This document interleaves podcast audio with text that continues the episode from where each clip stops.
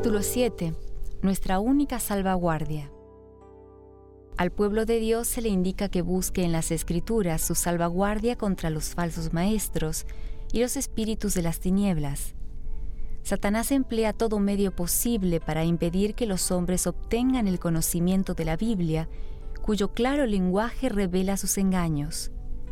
A cada nuevo reavivamiento de la obra de Dios, Él opone una actividad intensamente mayor, por lo que pronto se desplegará ante nosotros el engaño final contra Cristo y sus seguidores.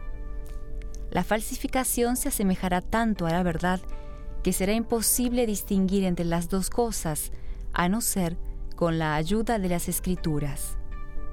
Los que se empeñan en obedecer todos los mandamientos de Dios encontrarán oposición y enfrentarán el ridículo. Para soportar la prueba deben entender la verdad de Dios tal como está revelada en su palabra. Podrán honrarlo solo cuando tengan una correcta concepción del carácter, el gobierno y los propósitos de Dios, y cuando al mismo tiempo actúen de acuerdo con ellos.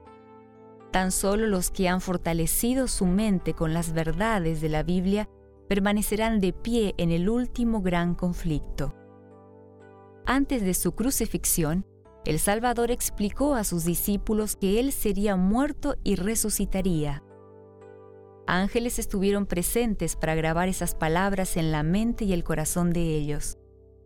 Pero las palabras fueron desterradas de la mente de los discípulos.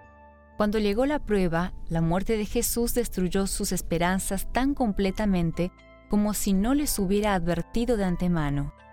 Así también, en las profecías, el futuro está abierto ante nosotros tal como fue presentado por Cristo delante de los discípulos. Pero las multitudes entienden estas importantes verdades de modo tan incompleto que parecen como si nunca hubiesen sido reveladas. Cuando Dios envía advertencias, exige que cada persona con uso de razón preste atención al mensaje. Los terribles juicios contra el culto a la bestia y su imagen ver Apocalipsis capítulo 14 versículos 9 al 11, deben inducir a todos a enterarse de lo que es la marca de la bestia y cómo evitar recibirla. Pero las masas de la gente no quieren la verdad bíblica, porque ésta se opone a los deseos del corazón pecador. Y Satanás suministra los engaños que esas masas humanas aman.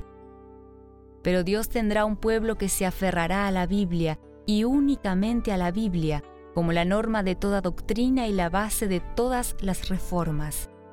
Las opiniones de los hombres sabios, las deducciones de la ciencia, las decisiones de los concilios eclesiásticos, la voz de la mayoría, ninguna de estas cosas debe ser considerada como evidencia a favor o en contra de alguna doctrina. Debemos exigir un claro, así dice el Señor. Satanás induce a la gente a mirar a los pastores, ministros, clérigos, a los profesores de teología y a otros como su guía, en lugar de investigar las escrituras por sí mismos. Al controlar a estos dirigentes, Él puede manejar a las multitudes. Cuando Cristo vino, el pueblo común lo escuchaba con alegría, pero los principales líderes de los sacerdotes y los dirigentes se atrincheraron en sus prejuicios, rechazaron la evidencia de su condición de Mesías. Y la gente preguntaba, ¿cómo es que nuestros gobernantes y sabios escribas no creen en Jesús? Tales maestros condujeron a la nación judía a rechazar al Redentor. La exaltación de la autoridad humana. Cristo vio proféticamente la obra de exaltación de la autoridad humana para regir la conciencia, la cual ha sido una maldición terrible en todos los siglos. Sus advertencias a no seguir a los dirigentes ciegos fueron incorporadas en los registros bíblicos como una amonestación para las futuras generaciones. La Iglesia romana les reserva a los clérigos el derecho de interpretar las escrituras. Aunque la Reforma ofreció la Biblia a todos, el mismo principio que Roma sostuvo impide que multitudes, hoy militantes en las iglesias protestantes, investiguen la Biblia por sí mismos. Se les instruye a aceptar las enseñanzas tal como las interpreta la Iglesia. Millares de personas no se atreven a recibir nada, por claro que resulte en la Biblia, que sea contrario a su credo. Muchos están listos para encomendar sus almas al clero. Pasan casi completamente por alto las enseñanzas del Salvador. Pero, ¿son infalibles los dirigentes religiosos? ¿Cómo podemos confiar en su dirección espiritual a menos que sepamos por la palabra de Dios que ellos son portadores de luz?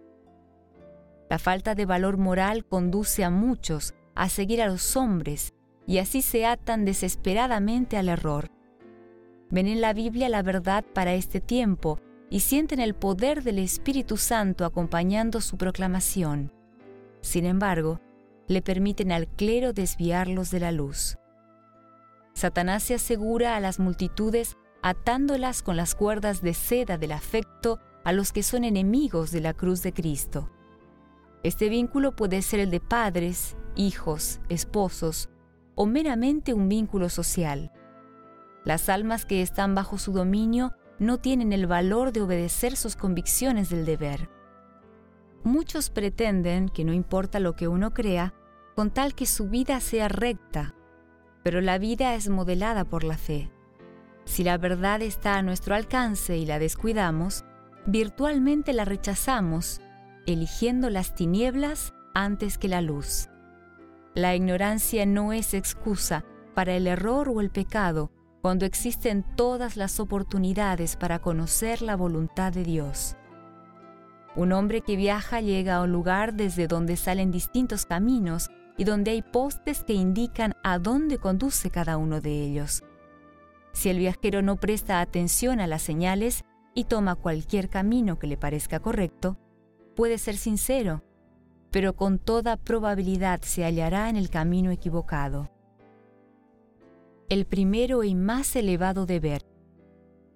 No es suficiente tener buenas intenciones, hacer lo que uno piensa que es correcto o lo que el ministro le diga que está bien. Uno debe investigar las escrituras por sí mismo. Tenemos un mapa que contiene todas las indicaciones para el viaje al cielo y no debemos asumir ninguna suposición. El primero y el más elevado de los deberes de todo ser racional es aprender de las escrituras lo que es verdad y luego andar de acuerdo con el conocimiento que se tiene y animar a otros a seguir el propio ejemplo. Hemos de formar nuestras opiniones por nosotros mismos, siendo que por nosotros mismos hemos de responder delante de Dios. Hombres instruidos, con la pretensión de tener una gran sabiduría, enseñan que las escrituras tienen un significado secreto y espiritual que no resulta claro en el lenguaje empleado. Esos hombres son falsos maestros. El lenguaje de la Biblia debe explicarse de acuerdo con su sentido obvio, a menos que se emplee un símbolo o una figura. Si los hombres solo tomaran la Biblia tal como se lee, se realizaría una obra que traería a las filas del cristianismo a millares y millares que ahora están extraviados en el error. Muchos pasajes de las Escrituras, que hombres instruidos pasan por alto como algo sin importancia, se hallan llenos de consuelo para el que está siendo enseñado en la escuela de Cristo. La comprensión de la verdad bíblica no depende tanto del poder del intelecto empeñado en la investigación, sino de la sencillez de propósito y del anhelo ferviente de justicia. Resultados de descuidar la oración y el estudio de la Biblia. Nunca se debería estudiar la Biblia sin oración. El Espíritu Santo es el único que puede hacernos sentir la importancia de las cosas que son fáciles de entender o impedir que malinterpretemos verdades difíciles. Los ángeles celestiales preparan nuestro corazón para que comprendamos la palabra de Dios. Seremos cautivados por su belleza, fortalecidos por sus promesas. Las tentaciones a menudo parecen irresistibles porque la persona probada no puede recordar rápidamente las promesas de Dios y hacer frente a Satanás con las armas de las escrituras. Pero los ángeles se hallan junto a los que están deseosos de aprender, y ellos traerán a su recuerdo las verdades que necesitan. El Espíritu Santo os enseñará todas las cosas y os recordará todo lo que yo os he dicho. San Juan capítulo 14 versículo 26. Pero las enseñanzas de Cristo deben haber sido previamente almacenadas en la mente como para que el Espíritu de Dios las refresque en nuestra memoria en tiempos de peligro. El destino de innumerables multitudes de la tierra está por decidirse. Todo seguidor de Cristo debe preguntarse fervientemente, Señor, ¿qué quieres que yo haga? Hechos capítulo 9, versículo 6. Debemos buscar ahora una experiencia profunda y viviente en las cosas de Dios. No tenemos un minuto que perder. Estamos en el terreno hechizado de Satanás. No se duerman centinelas de Dios. Muchos se felicitan por los malos actos que no cometen, pero no es suficiente que sean árboles en el jardín de Dios. Deben llevar frutos. De lo contrario, en los libros del cielo serán anotados como obstáculos en el terreno. Sin embargo, el corazón de Dios, lleno de amor paciente, todavía intercede ante las almas que no han prestado atención a la misericordia divina y han abusado de su gracia. En el verano no existe una diferencia notable entre los árboles de hojas perennes y los que las pierden. Pero cuando llegan las ráfagas del invierno, los de hojas perennes permanecen sin cambio, en tanto que los demás árboles pierden su follaje. Dejen que se levante la oposición y que reine la intolerancia. Dejen que se encienda la persecución y los tibios e hipócritas cederán en su fe. Pero el verdadero cristiano permanecerá firme, con su fe fuerte, con su esperanza más brillante que en los días de prosperidad. Será como el árbol plantado junto a las aguas, que junto a la corriente echará sus raíces. No temerá cuando llegue el calor, sino que su hoja estará verde.